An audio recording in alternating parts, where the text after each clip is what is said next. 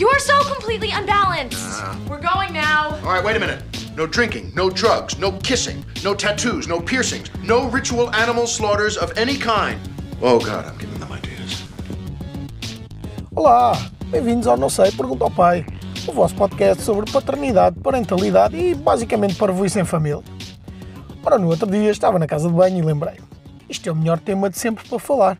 Decidi chamar-lhe carinhosamente Idas à Casa de Banho, Céu ou Inferno. Acho que é o meu título, especialmente porque é um título que espalha bem a confusão e a montanha russa de emoções que é ir à casa de banho quando se tem crianças pequenas lá em casa. Ora, passo a explicar. Quem de nós, pais e mães espetaculares e multifacetados, nunca fugiu para a casa de banho em busca de um merecido descanso e momento de paz e silêncio? Vá lá, não mintam a vocês próprios que aqui ninguém vos ouve. Pois é, provavelmente todos já fizemos isso. E quem diz a casa de banho diz outros sítios, mas focando-nos nesta divisão da casa tão particular, há aqueles momentos que apetece mesmo fugir para a casa de banho. E não propriamente porque comemos uma feijoada manhosa ao almoço. São aqueles momentos em que precisamos de, de respirar pela boca, entenda-se, e que aproveitamos uma necessidade fisiológica primária a fugir ao rebuliço do caos familiar. Imaginem só a situação. Chegam a casa, depois de um dia de trabalho cansativo, aqueles mesmo feios, porcos e maus. Bem, mal entra em casa, o cão uh, manda-vos abaixo aos saltos, como uh, não te visse desde a altura que só tinhas um Tamagotchi como animal de estimação e que mesmo assim o deixavas morrer. De seguida, vem uma criança de sorriso rasgado e mãos cheias de caneta de feltro agarrar-se a ti e a seguir mais outra criatura a rastejar pela casa e a chamar papá ainda seguida da maluca ou do maluco que, em conjunto contigo, resolveu criar uma família de coelhinhos da Duracell que não param quietos. Oh, que fofinho, o que é que isto tem de mal? Pensam vocês. E pensam bem, só que como aqueles filmes que vemos o final feliz e achamos que acaba tudo bem, ninguém se lembra cá um depois. Ora, nesses filmes, eu frequentemente até pensava nisso e ainda penso. Portanto, aqui a situação é semelhante assim como num qualquer Pretty Woman ou qualquer comédia romântica, tenho a certezinha que depois dos acontecimentos do filme eles chateiam e andam à bulha e sei lá mais o quê.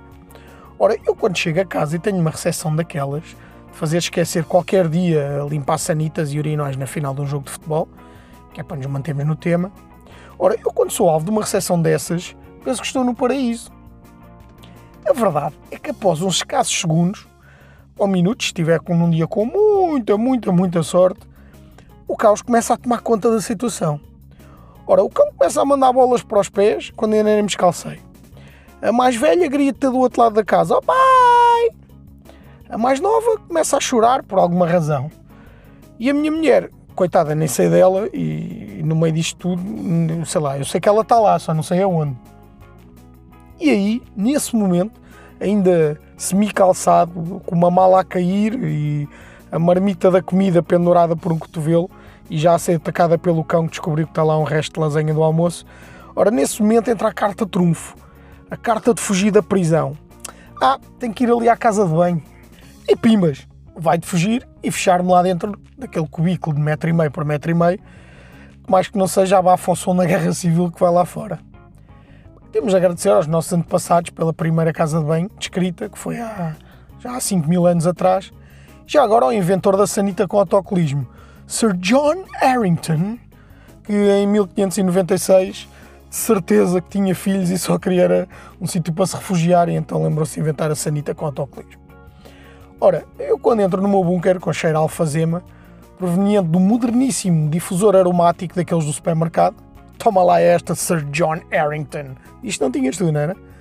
Ora, quando lá entro, duas coisas podem acontecer. O céu. Ora, ninguém me chateia durante o tempo que lá estou, sejam dois minutos ou vinte.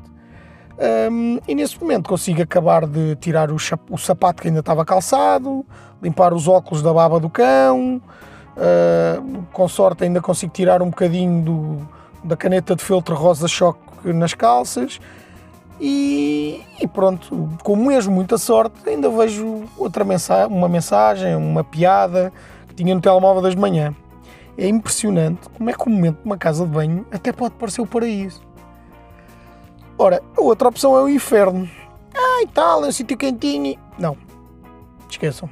Esta situação é aquela que ainda nem tiraram o cinto da primeira presilha.